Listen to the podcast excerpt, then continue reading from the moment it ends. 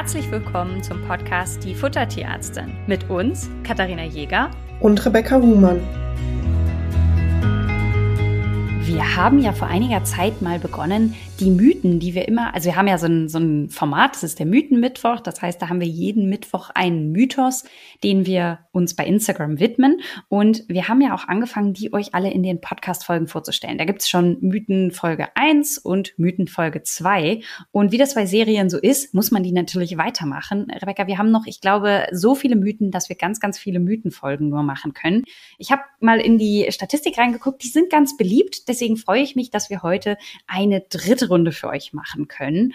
Und ich glaube, weiter müssen wir gar nicht erklären, wollen wir mit dem ersten Mythos gleich starten. Genau, und zwar ist der erste Mythos heute, können Hunde und Katzen Vitamin C selbst bilden? Und das, das ist eigentlich falsch formuliert. eigentlich müssten wir sagen, Hunde und Katzen können Vitamin C selbst bilden. Ja, also einfach, wir stellen jetzt einfach mal die Frage in den Raum, sind Hunde und Katzen in der Lage, Vitamin C zu bilden? Und zwar ist es so, ich weiß nicht, hat, hast du als Kind auch immer Obst und Gemüse essen müssen? Also besonders Obst? Dann hat man dir mal so, weiß ich nicht, vor allen Dingen so Orangen in die Hand gedrückt und gesagt, hier, da ist viel Vitamin C drin, damit du gesund bleibst und damit du nicht krank wirst. Also irgendwie ist das für mich so assoziiert, dass man als Kind immer Orangen essen muss. Ja, ich habe das auch assoziiert. Ich muss aber sagen, ich war ein seltsames Kind. Ich mochte tatsächlich gerne Obst und nicht gerne Schokolade. Schade, dass sich das im Alter nicht so weitergehalten hat. Also ich mag auch gerne Obst, aber auch viel lieber Schokolade. Genau, das heißt, wir Menschen können tatsächlich tatsächlich Vitamin C nicht selber bilden. Wir sind auf die Zufuhr durch unsere Nahrung angewiesen. Das ist dann der Grund, warum dann alle immer gesagt bekommen, hier ist viel Obst, ähm, damit wir da eben viel aufnehmen. Und bei Hunden und Katzen ist es ein bisschen anders. Die sind nämlich tatsächlich in der Lage, Vitamin C selbst zu bilden und sind da gar nicht auf die Zufuhr von der Nahrung angewiesen.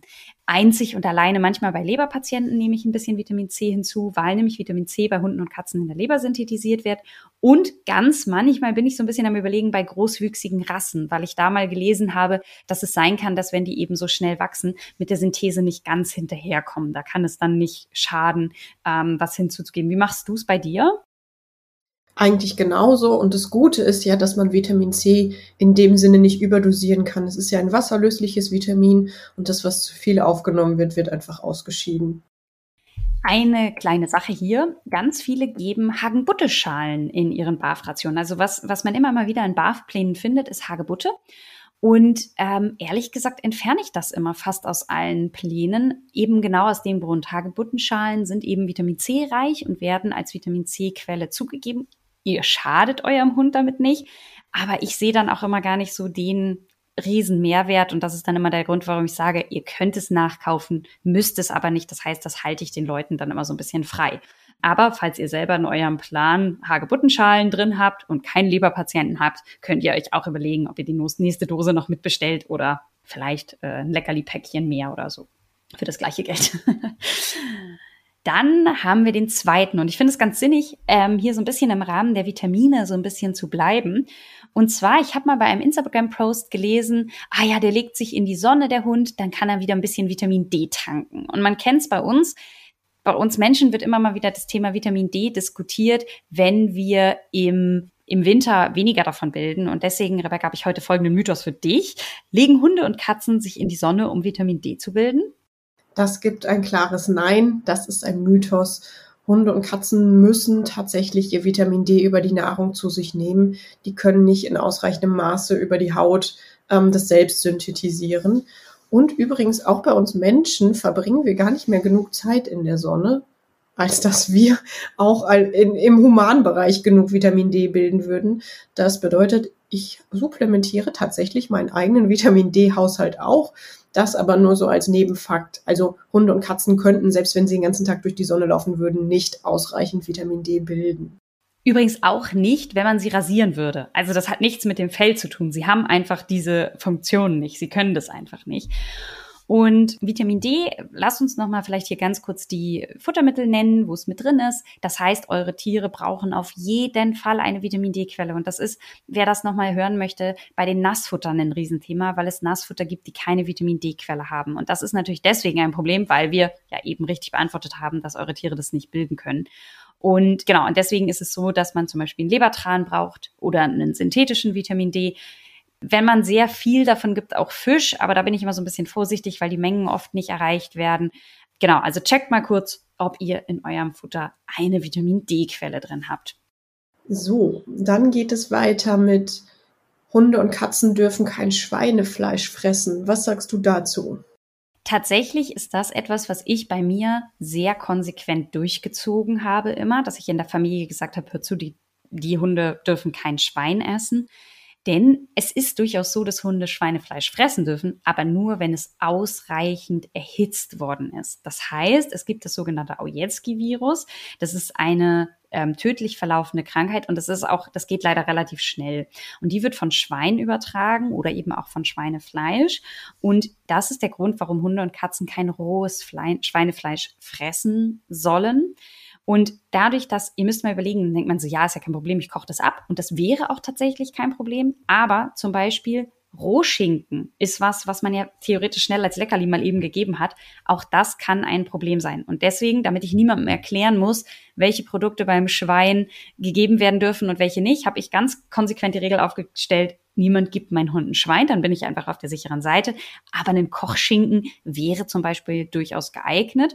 Und das Spannende ist, dass ganz viele das wissen, dass sie das Schweinefleisch eher nicht füttern sollen und deswegen auf Nummer sicher wollen gehen und gar kein Schweinefleisch füttern. Und deswegen ist das Schwein immer wieder eine schöne Alternative in der Eliminationsdiät, weil die Leute darauf verzichtet haben. Das finde ich immer ganz nett, weil wir dann eine Proteinquelle haben, die nicht so teuer ist, weil sie bei uns in Deutschland einfach verfügbar ist und die die Hunde noch nie gefressen haben. Dann kann man das eben verwenden. Das finde ich immer ganz, ganz, ja, ist immer dann eine, eine schöne Option. Äh, hast du auch Eliminationsdiäten mit Schweinen bei dir? Ja, relativ häufig. Also klar, ne? Und da ist dann oft auch dieses so, hm, wirklich Schwein, ist das gut oder nicht? Eben die Quintessenz ist, Schwein muss ausreichend durchgegart werden, dann ist es ein sicheres Lebensmittel. Schwein im rohen Zustand sollte nicht auf dem Teller landen. Und ähm, was Kathi eben meinte mit, die Familie darf konsequent kein Schwein geben, ist das, das kenne ich auch, wenn mein Opa oder mein Freund da sitzen und sind so, ja, kann hier Taler ein Stück vom Schinken haben, mich immer so, mm, ich weiß nicht, ob das genug gegart ist, nichts vom Schwein. und da muss man eben gerade bei so Aufschnittsachen, ähm, wo man nicht weiß, ob die ausreichend gegart wurden, wäre ich auch eher vorsichtig. Und das Zweite ist, was ganz spannend ist, Aujetski, es gibt, also wir, wir Tiermediziner haben so eine, ja, so eine Zeitung, die nennt sich Grüner Heinrich, die kriegen wir einmal im Monat. Da sind dann so Fortbildungen veröffentlicht oder ja, so solche Sachen, aber eben auch Seuchenberichte. Also einmal im Jahr ist da auch so ein Seuchenbericht mit drin und da gucke ich immer jedes Jahr rein, ob denn da der wieder ein Aujetski-Ausbruch war. Und es ist so, dass, glaube ich, der letzte Aujetski-Ausbruch bei einem Hausschwein im Jahr 2000 war. Also das ist 23 Jahre her. Das heißt, von einem Hausschwein, da ist die, das Risiko sehr gering. Wo auch jetzt je öfter noch vorkommt, ist in Wildschweinbeständen. Ähm, das heißt, wenn man jetzt eine Wildschweinsalami hätte, die nur geräuchert ist und nicht richtig durcherhitzt, da wäre jetzt das größte Risiko. Nur, dass ihr das Risiko einmal einschätzen könnt. Das heißt, wenn euer Hund zu schnell war und euch ist ein Stück Schinken runtergefallen, nicht direkt in Panik verfallen, ja, aber einfach, wenn ihr es vermeiden könnt mit den rohen Schweinefleischprodukten, tut's einfach, dann seid ihr auf der sicheren Seite. Aber nur um das nochmal ein bisschen einzuordnen, dass das eben einfach schon sehr lange her ist, jetzt der letzte akute Ausbruch, außer eben beim Wildschwein, da kommt es deutlich öfter vor. Dann kommt es zum Thema Obst und Gemüse. Dürfen Hunde und Katzen wirklich keine Tomaten fressen? Also das ist was, was wir öfter gefragt werden. So, oh Gott, Tomaten, die dürfen Hunde doch aber nicht. Wie sieht's denn da aus? Genau. Tomaten gehören zu den sogenannten Nachtschattengewächse. Und diese Nachtschattengewächse beinhalten einen Stoff, der heißt Solanin. Und der ist tatsächlich giftig für Hunde und Katzen. Jetzt kommt das große Aber. Dieser Stoff kommt nur in den grünen Pflanzenteilen vor. Das bedeutet, eine unreife grüne Tomate darf nicht in dem Hunde- oder Katzenfutternapf landen. Eine rote reife Tomate kann völlig problemlos gefüttert werden. Ihr solltet diesen grünen Strunk in der Mitte ähm, entfernen, weil der tatsächlich der ist, der giftig ist. Der Rest einer roten reifen Tomate ist überhaupt kein Problem. Gleiches Thema haben wir übrigens bei den grünen Stellen den, von den Kartoffeln. Das heißt, auch die müssen, müssen großzügig abgeschnitten werden. Und Paprika geht auch in dieselbe Richtung. Eben eine rote, reife Paprika ist nicht das Problem. Unreife Stellen sollten aber vermieden werden. Bei grünen Paprika, die mag ich selber auch überhaupt nicht. Die kaufe ich gar nicht. Das heißt, da komme ich gar nicht in die Bredouille, da meinen Hunden was abzugeben. Ich frage mich immer, wer mag die? Also wer von euch mag die? Ihr könnt mir ja mal schreiben. Die sind immer in diesen Dreierpacks nur so als Lückenfüller. Ich bin dann auch immer so, hm, die grüne ist noch übrig. Ja, es gibt jetzt aber mittlerweile ja auch viele Dreierpäckchen mit nur roten. Das ist mein. Da bin ich dann dabei. Die kaufe ich jetzt eher. Gut, dann der nächste Punkt. Werden Tiere, die im Stall sterben, im Tierfutter verwendet? Also es geht darum, jetzt eine Kuh, die im Kuhstall verstirbt, wird die ins Tierfutter äh, weiterverarbeitet. Das finde ich einen super spannenden Mythos. Und zwar ist das immer so, dass die Leute, gerade beim Thema Trockenfutter habe ich das Thema, dass die Leute denken, ja, also man hat ja getrocknetes Protein oder getrocknetes Fleischmehl in den Trockenfuttern. Und da wird dann irgendwie immer wieder die Annahme gemacht, dass das von verendeten Tieren ist. Also ich, es gibt auch irgendwo den wilden Mythos, dass noch alte Hunde und Katzen ähm, eingeschläferte Tiere mit in dem Trockenfutter landen. Ja, Versuchstiere, Zootiere, genau. Sowas hört man überall, irgendwie so Schreckensgeschichten. Genau. Und da muss ich euch eins sagen. Wir hatten vor ein paar Jahren, ich, so aus dem Kopf raus würde ich sagen, so um 2001, aber da müsste ich jetzt lügen eine sehr schlimme BSE-Krise in Deutschland. Und die ist unter anderem dadurch ausgelöst worden, dass Wiederkäuer mit ja, Futtermehlen gefüttert wurden, wo unter anderem auch tierische Bestandteile drin waren, die nicht ausreichend erhitzt worden sind. Und das ist eine Riesenkrise gewesen. Die Tiere waren krank. Es sind sehr viele Tiere, ähm, mussten gekeult werden. Und seitdem ist die Kontrolle, was Fleischmehle angeht, einfach nochmal EU-weit drastisch verschärft worden. Und das bedeutet, dass es ganz klare Regeln gibt, wann, wo welches Fleischmehl und welche Fleischteile wo wie eingesetzt werden dürfen. Und es gibt eine ganz wichtige Regel. Fleisch wird in verschiedene Kategorien eingeteilt, also Kategorie 1, Kategorie 2 und Kategorie 3.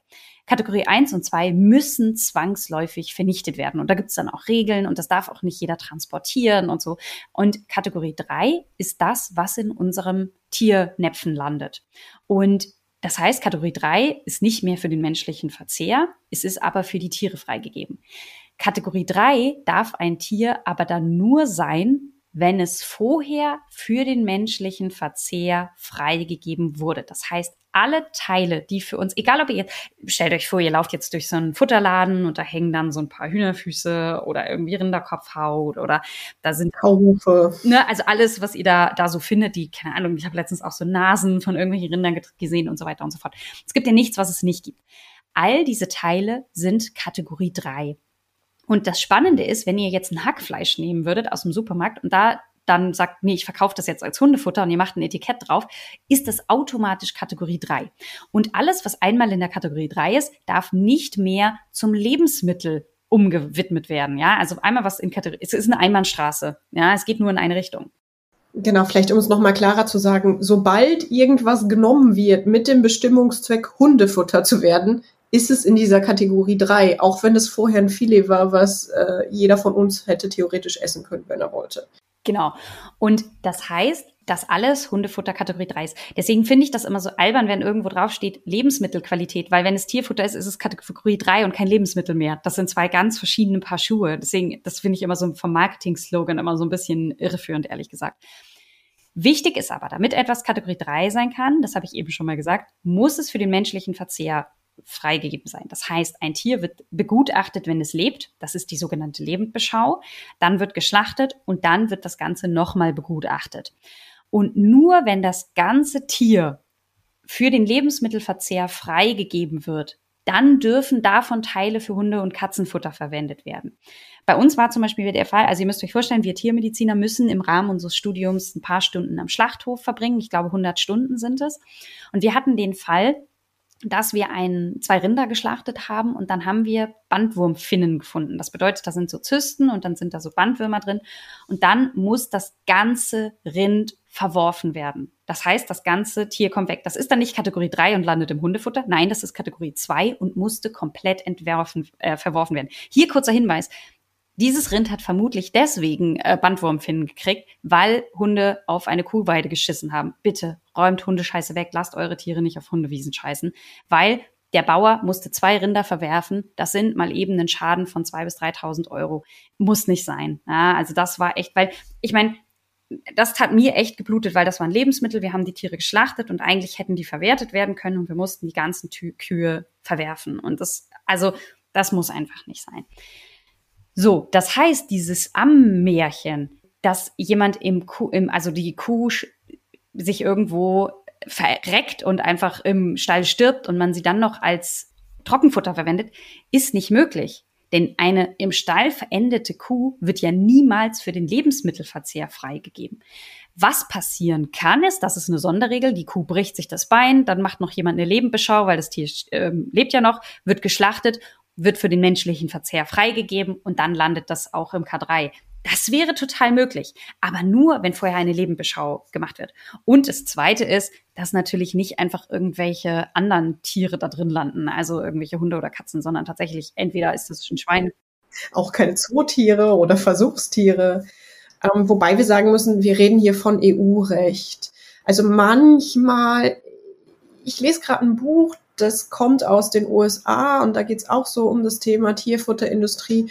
Und manchmal frage ich mich, oder das wäre was, was mich tatsächlich brennend interessiert, wie da die Rechtslage ist, weil gefühlt in Nordamerika die auch ja mit den Lebensmittelgesetzen manchmal nicht so streng sind, was alles ins Futter darf und mit Belastung und so weiter. Ähm, das heißt, ne, wir reden hier von EU-Recht. Ich weiß nicht, wie es in anderen Ländern aussieht, aber ähm, bei uns ist es in der Regel nicht nicht der Fall. Ich weiß auch zum Beispiel, dass in den USA, also in Deutschland wird ja jedes Schwein, ähm, das geschlachtet wird, auf Trichinen untersucht. Ne? Ich weiß nicht, ich, ich musste diese Trichinenuntersuchung im Rahmen des Schlachthofpraktikums auch machen. Ähm, Trichinen sind so kleine Parasiten, das sind so Würmer. Und äh, wenn man so Schlangen hat, die sich ausbreiten, dann ist es keine gute Sache, weil dann hat man Trichinen gefunden.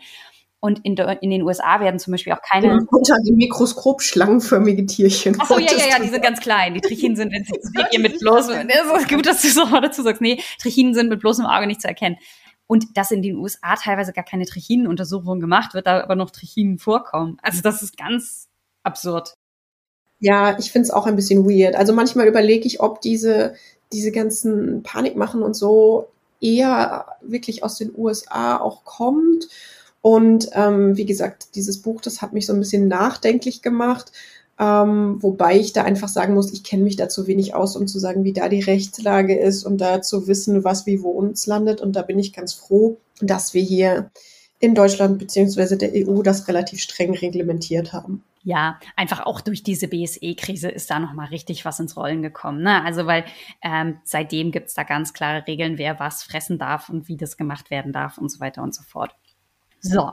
Damit können wir dieses spannende Thema, also es ist eigentlich ein, spannendes Thema, aber ich glaube, dass es ganz gut ist, dass wir es hier in dem Mythos auch mal kurz mit, mit angesprochen haben, weil du merkst, es ist so, so ein bisschen ausführlich. Ich finde es so schwierig, solche komplexen Sachverhalte dann immer direkt in einem Instagram-Post so komplett zu reinzupressen. Und deswegen bin ich immer ganz froh, wenn wir die Möglichkeit des Podcasts hier an dieser Stelle auch haben.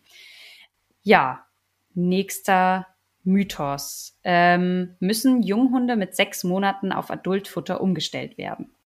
Auf gar keinen Fall bitte. Der Gedankengang, der dahinter steckt, ist, dass wir möchten, dass unsere Hunde, gerade die großen Hunde, nicht zu schnell wachsen und zu schnell an Gewicht zulegen in der Wachstumsphase.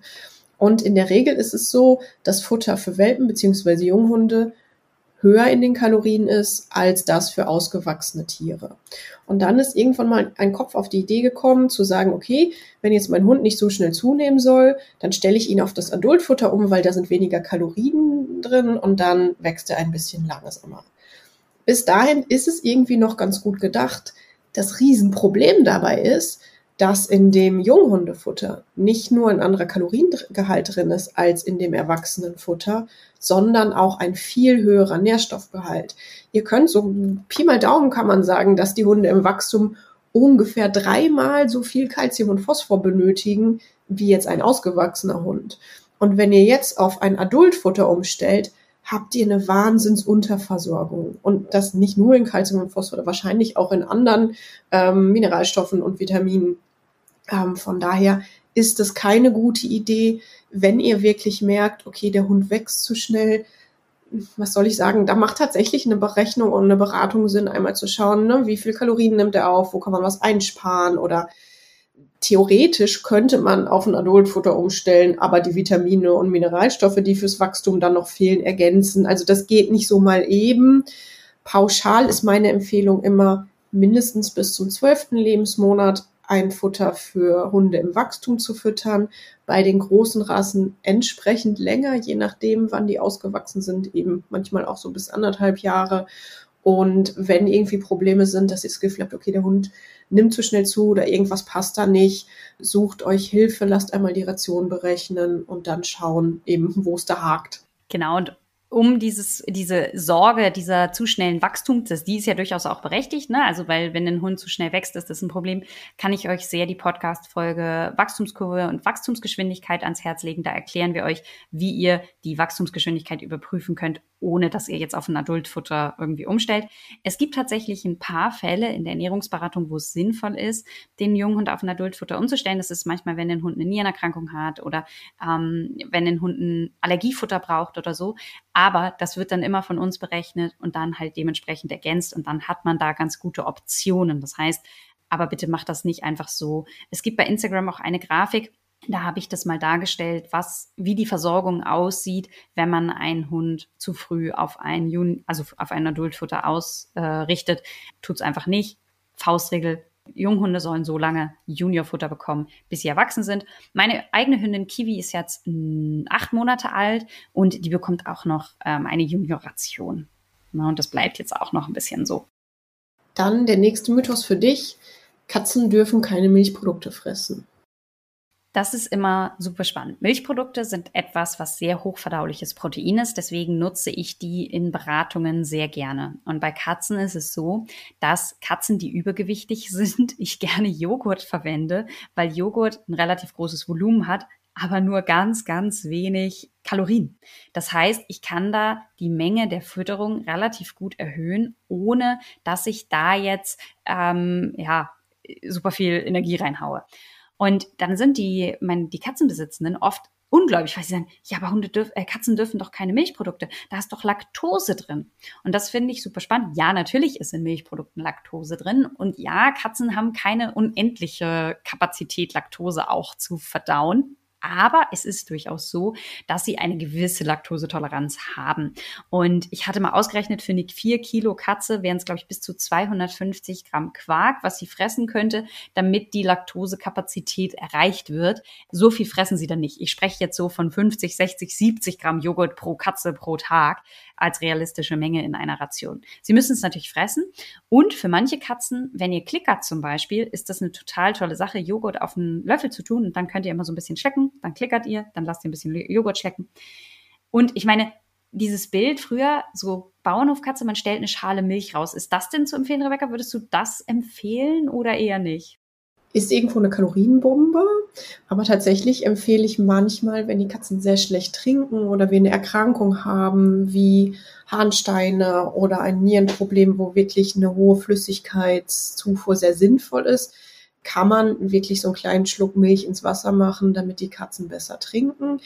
Ähm, Milch enthält mehr Laktose als Quark, das heißt, da reichen kleinere Mengen, um in den Bereich zu kommen, der die Laktoseverdauungskapazität überschreitet aber auch da schadet ein bisschen nicht. Was ich jetzt nicht machen würde, ist der Durchschnittskatze einfach immer noch ein Schälchen Milch dazustellen und die Kalorien nicht berücksichtigen, weil das gerne so eine Falle ist, warum die Tiere auch zu dick werden. Aber es ist jetzt per se, solange man eben nicht so viel gibt, dass die Katze Durchfall bekommt durch eine überschrittene Laktosemenge sozusagen, ist es nicht problematisch. Ganz wichtig, falls ihr diesen Trick macht mit ein Stückchen Milch ins Trinkwasser, das muss häufig gewechselt werden. Also ihr könnt es nicht morgens reinmachen und bis zum nächsten Tag stehen lassen, gerade im Sommer. Dann wird's fies eklig. Also hinstellen, anbieten und nach einer Zeit wieder wechseln. Rebecca, dein Lieblingsthema. Du weißt, worauf es hinausläuft. Allergien! Und zwar ist der Mythos, den ich für dich habe, lösen Konservierungsstoffe im Futter Allergien aus. Das ist tatsächlich was, was ich auch regelmäßig höre. Erstmal ist es ein normalerweise nicht die Antwort. Also, ihr könnt euch vorstellen, chemisch gesehen ist ein Allergieauslöser für den Körper immer ein Eiweißmolekül. Das bedeutet, Also wenn jetzt das Tier gegen Rindfleisch reagiert, ist für uns irgendwie noch logisch, dass es ein Eiweißmolekül wahrscheinlich ist, weil Fleisch zum Großteil auf Eiweiß besteht. Ähm, hat aber der Hund oder die Katze eine Allergie zum Beispiel gegen Mais, sind sie nicht auf die Stärkemoleküle in dem Maiskorn allergisch, sondern auch auf Eiweißmoleküle. Konservierungsstoffe an sich haben chemisch gesehen in der Regel nichts mit Eiweißmolekülen zu tun. Das heißt, sie sind kein Allergen für den Körper per se. Was aber passieren kann, ist, dass sich solche Moleküle mit Eiweißmolekülen zusammentun. Man sagt dann, sie wirken als Hapten. Also, wie soll ich das einfach sagen? Vom Prinzip her können sie sich mit Eiweißmolekülen koppeln und dann Probleme machen. Große Arbeit ist in der Praxis viel seltener ein Problem, als es immer befürchtet wird. Lange Rede, kurzer Sinn. Also wenn ich die schlimmen Allergiker bei mir in der Beratung habe, sind es meistens standardmäßige Futterzutaten. Also sei es das Lammfleisch oder die Kartoffeln oder das Rindfleisch, der Fisch, was auch immer. Ähm, und nicht die Konservierungsstoffe im Futter. Trotzdem könnten die in der Theorie eben, wenn die sich koppeln mit Eiweißmolekülen, ähm, Probleme machen. Und klar, ne, ich würde jetzt auch nicht Hundefutter, was halbfeucht ist und orange in Kringelform mit vielen Konservierungsstoffen unbedingt empfehlen. Ähm, aber es ist nicht so ein riesen heißes Problem, wie es oft befürchtet wird. Genau, danke. Das ist, glaube ich, was, was halt immer ein Thema ist. Ähm, ich finde irgendwie, es ist immer so spannend, wie sich solche Diskussionen immer verschieben. Für mich ist halt immer das Thema, wenn ich halt ganz lange Zutatenliste habe mit ewig viel Zeug drin und dann noch Kräuter hier und Kräuter da und jenes und dann noch hier dieses Pülverchen und das, dann ist das für mich immer viel irritierender, weil da doch die Wahrscheinlichkeit, dass da irgendwas auslöst, höher ist oder schätze ich das falsch ein? Also deswegen finde ich das immer so ein bisschen so eine verschobene Wahrnehmung von dem, ne, weißt du, worauf ich hinaus will? Ja, also das Problem ist immer, also auch, dass jetzt ein Hund eine Allergie hat gegen Rosmarin oder was auch immer für einen Kräuterstoff damit rein, ist relativ gering. Mein Problem ist aber damit immer, dass je länger die Zutatenliste sind, desto mehr Faktoren hat man, die problematisch sein könnte und desto schwieriger ist es zu beurteilen, was geht oder was nicht geht. Ne, wenn du jetzt dem Hund ein Futter gibst, wo einfach nur eine Fleischquelle, eine Kohlenhydratquelle und ein bisschen was an Mineralstoffen oder sowas mit drin ist, ist einfach die, die Liste der Zutaten viel kürzer und die Wahrscheinlichkeit, dass ein Stoff Probleme macht, viel geringer. Ist Zucker im Futter schädlich? Super oft gestellte Frage. Also das ist immer wieder dieses Thema, so, so lustig, wenn man irgendwo hingeht, sagt, ja, ich bin Tierärztin, ich mache Ernährungsberatung. Ja, ich habe ein ganz wertiges, hochwertiges Futter ohne Getreide und ohne Zucker. Und ich denke mir, ja, das sagt jetzt über dein Futter erstmal nichts aus, außer dass ähm, da ein paar Marketing-Mythen ähm, äh, sozusagen eine Rolle spielen. Es ist so, Zucker ist ein körpereigener Stoff. Das bedeutet, dass zum Beispiel die Niere oder auch das Gehirn mit Glucose arbeiten. Wenn wir unserem Körper keinen Zucker zur Verfügung stellen, muss er diesen Zucker aus anderen Stoffen selber herstellen. Der Vorteil ist aber, und deswegen finde ich das eigentlich ganz gut, dass dieser Mythos ein bisschen in die Richtung deines Mythos eben, den du uns vorgestellt hast mit den Konservierungsstoffen und der Allergie ein bisschen passt. Ein Körper hat in der Regel keine Allergie gegen körpereigene Stoffe. Das heißt, dass gegen Zucker, da kommen keine Allergien vor. Und das ist einer der Gründe, warum Zucker in bestimmten Futtermitteln auch als Trägerstoff eingesetzt werden kann. Also zum Beispiel, wir haben früher habe ich ähm, Mineralfutter selber äh, gemischt und da haben wir, wenn das für Allergiker war, immer reine Glucose als Trägerstoff genommen, also wirklich Zuckerzucker, weil die Wahrscheinlichkeit, dass das dann vertragen wird, am allerhöchsten ist. Und auch in meinen Mineralfuttern ist eine Dextrose, also Dextrose ist auch eine Form des, des Zuckers drin, Natürlich nicht in unendlicher Menge. Also da sind jetzt nicht sieben Kilo, die wir jeden Tag eurem Hund geben. Aber es ist eben die Möglichkeit, einen Trägerstoff zu nutzen, der auf jeden Fall auch von Allergikern vertragen wird. Und dadurch überwiegen die Vorteile und man muss da nicht so große Angst davor haben, wie viele das haben. Also es ist körpereigener Stoff. Warum wird Zucker noch im Futter eingesetzt? Zucker ist eine Möglichkeit, ich glaube, dass das die Farbe so ein bisschen ähm, verändert. Das heißt. Genau, durch so eine Karamellisierungsreaktion ist einfach die, die Farbe des Futters so ein bisschen bräunlicher. Und das ist sozusagen uns Verbrauchern geschuldet, weil der Verbraucher ein Futter, was so den, den bräunlichen Farbton attraktiver findet, ähm, weil so diese Standardfertigfutter werden sonst irgendwie so eine Einheitsgraufarbe. Und da kommt diese Zuckerreaktion zustande. Und klar, also angenommen, Kathi und ich würden jetzt eine Rezeptur schreiben für Nassfutter, würden wir wahrscheinlich nicht Zucker unbedingt einfach da reinmachen, nur damit es Farbe liefert, weil es sonst eigentlich keinen ernährungsphysiologischen Zweck hat. Ähm, es ist aber auch kein Riesendrama, also wenn das Tier das Futter gut verträgt und da wirklich ein Hauch Zucker drin ist, damit die Farbe braun ist, würde ich jetzt auch nicht per se sagen, okay, nimm das auf gar keinen Fall. Und ähm, was ganz wichtig ist, noch das Thema Zähne. Also viele Tierbesitzer haben dann irgendwie so diese Kariesphobie, weil wir Menschen das kennen, okay, Zucker macht Zahnprobleme. Und da muss man ganz klar sagen, dass bei Hunden und Katzen einfach weil sie keine Kauffläche in dem Sinne haben, Karies ein Problem ist, was extrem selten vorkommt. Also Hunde und Katzen haben Zahnprobleme und die sind ernst zu nehmen, die kommen aber nicht durch eine Spur Zucker im Fertigfutter. Das heißt, wenn ihr mich fragt, ich finde es nicht wirklich schick, in fertiges Futter Zucker reinzumachen, ist aber jetzt auch nicht das größte Drama. Also da habe ich eher Probleme mit, wenn ich ein fertiges Futter habe ohne Zucker, wo Nährstoffe fehlen zum Beispiel.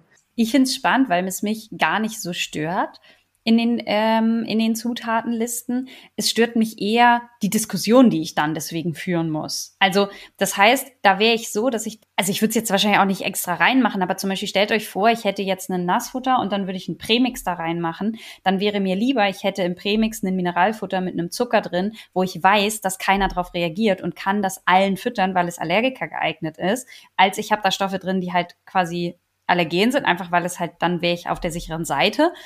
Und auf der anderen Seite wäre ich dann aber vorsichtig, weil ich sage so, naja, so viele Leute haben Angst, in Anführungsstrichen, vor dem Thema Zucker, dass ich wüsste, dass ein solches Produkt Diskussionen hervorrufen würde. Und da muss ich dann sagen, hm, weiß ich nicht, ob ich diese das leisten kann. Und da merke ich dann, dann ärgere ich mich selber, weil ich denke, boah, dann gehst du aber auch ja mit der aktuellen Marketing-Trend so mit. Ne? Also da äh, bin ich dann so ein bisschen vorsichtig. Und deswegen bin ich einfach, was das Thema Zucker, also ich würde es jetzt nicht mit Absicht reinmachen, aber ähm, ich merke, dass das eventuell deswegen wäre, weil ich keine Lust auf die Diskussion hätte. Und das ist dann schon spannend, wie sehr uns der aktuelle Markt einfach beeinflusst und wie sehr auch die, also wie sehr ich mich auch nicht von der Verbrauchermeinung freimachen kann, auch in der Produktentwicklung das ist schon spannend. Ähm, na, also weil in meinen Mineralfuttern habe ich ja die Dextrose als Träger drin und würde es immer wieder so machen und bin damit sehr zufrieden ähm, und, und nutze sie halt auch viel und gerne. Ähm, nicht in Riesenmengen, natürlich, ne? Aber trotzdem hat man manchmal dann eben Diskussionen, die man nicht hätte, wenn man es vielleicht anders gelöst hätte. Aber ja, einfach spannend, wie, wie da, das finde ich halt immer so spannend, weil das Thema Futter einfach so emotional ist, welche Rolle da dieses Marketing und die Verbrauchermeinung und die aktuelle Meinung halt irgendwie, ähm, ja, gerade so, so herrscht. Ne? Das ist schon spannend, was das auch für einen Einfluss hat. Ich gebe direkt die nächste Mythe an dich weiter, Kathi. ist ein Futter mit höherem Proteingehalt besser? Ich muss gerade ein bisschen lachen, ähm, weil Kathi und ich, wir haben oft so Themen, wo der eine oder der andere lieber drüber redet. Beziehungsweise, falls ihr schon mal unseren Online-Kurs, unser Online-Webinar zum Thema Fütterungsform gehört habt, ist das Futter, äh, ist der Part mit dem Proteingehalt immer Kathis Part und deswegen bitte, der letzte Mythos für heute ist für dich, ist ein Futter mit höherem Proteingehalt besser? Genau. Und zwar ist es so, dass Nein. okay, fertig, wir können Feierabend machen. Nein. Ähm, ich mag es euch natürlich auch erklären. Also, ich weiß, dass es wahnsinnig schwierig ist, bei der Masse an Futtermitteln, die der Markt für euch bereithält, den Überblick zu behalten und sich für eins zu entscheiden. Das ist ja schier unmöglich. Ne? Der eine hat das, der andere hat das und das ist ja super schwierig, Futtermittel miteinander zu vergleichen. Und ich glaube, dass dieser ganze getreidefrei Mythos auch daher kommt, dass es einfach der Wunsch ist, sich entscheiden zu können und ein paar Futter auszusortieren. Und ich bekomme immer mit, dass Leute zwei Deklarationen nebeneinander halten und sagen, oh, guck mal, da ist der Proteingehalt höher. Das heißt, das Futter Futter ist besser. Und dem ist einfach nicht so. Aus zwei Gründen. Der erste ist, der Proteingehalt eines Futters sagt tatsächlich nichts darüber aus, wie viel Futter, wie viel Protein euer Tier aufnimmt. Wenn wir jetzt uns zwei Trockenfuttern, jetzt versuche ich das im, im Online-Kurs, habe ich es natürlich das Beispiel mit, mit Zahlen und ihr könnt die sehen, deswegen das mag ich auch sehr, die Online-Kurse als gute Ergänzung zu unseren Podcasts jetzt versuche ich das mal bildlich euch so, dass während ihr, keine Ahnung, Auto fahrt, bügelt, was auch immer ihr gerade tut, mir trotzdem folgen könnt. Wir haben zwei Nassfutter und das eine hat ein Proteingehalt, der höher ist als das, was der andere hat. Gleichzeitig hat das Futter mit dem höheren Proteingehalt aber einen höheren Fettgehalt. Also das hat nicht nur den höheren Proteingehalt, sondern auch den höheren Fettgehalt. Und unsere Futtermenge wird ja nicht nach Protein zugeteilt, sondern nach Energie. Also ihr müsst eurem Tier so viel von dem Futter geben, dass der Energiegehalt gedeckt ist. Und jetzt ist es so, dass wir bei unseren zwei Beispielfuttern von dem Futter, was einen niedrigeren Fettgehalt hat, viel mehr geben müssen, sonst ist der Energiebedarf gar nicht gedeckt. Und das führt dazu, dass wenn wir das Ganze jetzt berechnen, ich von meinem Beispielfutter A mit dem geringeren Proteingehalt mehr Futter geben muss als von dem anderen Futter mit dem höheren Proteingehalt. Und wenn ich jetzt ausrechne, wie viel Protein mein Hund oder meine Katze tatsächlich aufnimmt, ist bei dem Futter, wo der niedrigere Proteingehalt deklariert ist, eine höhere Proteinaufnahme gewährleistet. Und wer jetzt gerade ausgestiegen ist, kein Problem. Das heißt einfach nur, ich fasse euch das Ganze zusammen, nur weil in einem Futter ein Proteingehalt, also der Proteingehalt eines Futters muss immer angegeben sein. Das findet ihr entweder als RP oder als Rohprotein. Und den kann, könnte man theoretisch miteinander vergleichen. Das ist immer prozentual. Und nur weil in einem Futter der Proteingehalt höher ist, heißt es nicht, dass euer Tier damit mehr Protein aufnimmt. Dafür müsstet ihr erstmal die Futtermengen vergleichen. Das heißt, nur weil ihr zwei Deklarationen nebeneinander haltet, gibt euch das keinen Hinweis, womit mehr Protein aufgenommen wird. Und dann müssen wir uns mit einer zweiten Frage beschäftigen. Ist eine extrem hohe Proteinaufnahme immer so sinnvoll? Und da komme ich ganz klar zu dem Fall Nein. Unsere Tiere brauchen in der Regel ähm, deutlich weniger Protein, als man gemeinhin annimmt. Und das bedeutet, dass mit beiden Futtern der Proteinbedarf völlig ausreichend beziehungsweise mehr gedeckt ist, als es eigentlich sein müsste. Und insofern ist die Frage, welchen Mehrwert habe ich davon? Und in einer Welt, in der wir Menschen immer mehr vegetarisch oder vegan leben, weil wir über Ressourcen nachdenken, über Nachhaltigkeit, finde ich es absolut absurd, höher, besser, weiter mit Proteingehalten im Hundefutter und im Katzenfutter zu spielen. Das ist für mich ein, ein Kontrast. Das heißt, der Proteingehalt sagt über euer Futter Qualität überhaupt nichts aus. Wichtig ist, dass der Proteinbedarf gedeckt ist, aber wenn ich jetzt mal so Revue passieren lasse, ich habe drei Fälle gehabt oder vier, wo der Proteinbedarf nicht gedeckt war. Ansonsten habe ich immer eher einen Überbedarf. Und das war in Fällen, wo ich sehr übergewichtige Hunde habe, die sehr wenig Futter bekommen haben, weil sie so übergewichtig waren. Ähm, das ist auch der Grund, warum Reduktionsdiäten immer berechnet werden müssen. Bei denen könnte Proteingehalt eine Rolle spielen. Bei allen anderen, ich weiß nicht, hast du einen Fall, der dir einfällt? Ja, ich überlege gerade, also ich habe, ich, mir fallen gerade tatsächlich zwei Fertigfutter ein, die ich einmal angeschaut habe, wo der Proteingehalt mit einer normalen Futtermenge, also einer durchschnittlich empfohlenen Futtermenge nicht gedeckt war, ist aber extrem selten Problem. Also das sind zwei Fälle von, jetzt rechne mal quasi vier Jahre Fütterungsberatungspraxis zurück mit, weiß ich nicht, 20 Futtern pro Woche, die angeguckt werden oder so. Also ist es super selten. Genau, und andersrum ist das Thema, dass ein Tier zu viel Protein bekommt, ein Thema, was uns mehrfach in der Woche begegnet. Also das ist eher ein Problem, weil wir dann mit Übersäuerungen ein Thema haben. Durchfälle kann das auslösen, sehr weicher Kot, Blähungen, schleimiger Kot. Das alles sind Ursachen oder können, kann begründet sein in zu viel Protein. Das heißt, höher, weiter, schneller ist bei Protein einfach nicht das, was ähm, sinnvoll ist. Der Proteinbedarf muss natürlich gedeckt sein, aber es bringt euch ehrlich gesagt überhaupt gar nichts, wenn ihr euch für ein Fertigfutter entscheiden wollt, Proteingehalte miteinander zu vergleichen. Das ist Quatsch. Jo, da sind wir auch schon durch mit den zehn Mythen für Mythenteil 3.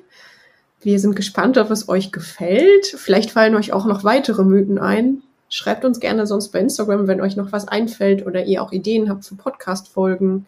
Genau. Und was uns am allermeisten hilft. Wir stecken viel Zeit hier rein. Rebecca und ich nehmen jeden Freitag Podcast-Folgen auf. Wir freuen uns immer auf den Freitag. Das macht uns viel Spaß. Aber es wäre schön, wenn einfach noch mehr von unserem Podcast empfehlen und äh, erfahren. Und ich weiß, dass ganz viele von euch schon fleißig dabei sind, den Podcast an Freunde zu teilen oder das weiterzuleiten. Aber was uns auch helfen würde, ist, wenn ihr begeistert seid und es weiterhin hier anhört, dann lasst uns doch mal die Bewertungen ähm, da auf den Portalen, die ihr nutzt. Bei Spotify und bei Apple weiß ich, dass das auf jeden Fall geht. Das würde uns sehr, sehr helfen und ist ein kleines Dankeschön für unsere ganze Arbeit hier. Vielen Dank für eure Zeit und bis zur nächsten Podcast-Folge. Bis dahin. Ihr wünscht euch noch mehr Fakten zum Thema Ernährung für Hund und Katze? Schaut doch gerne bei Instagram bei uns vorbei, die Futtertierärztin.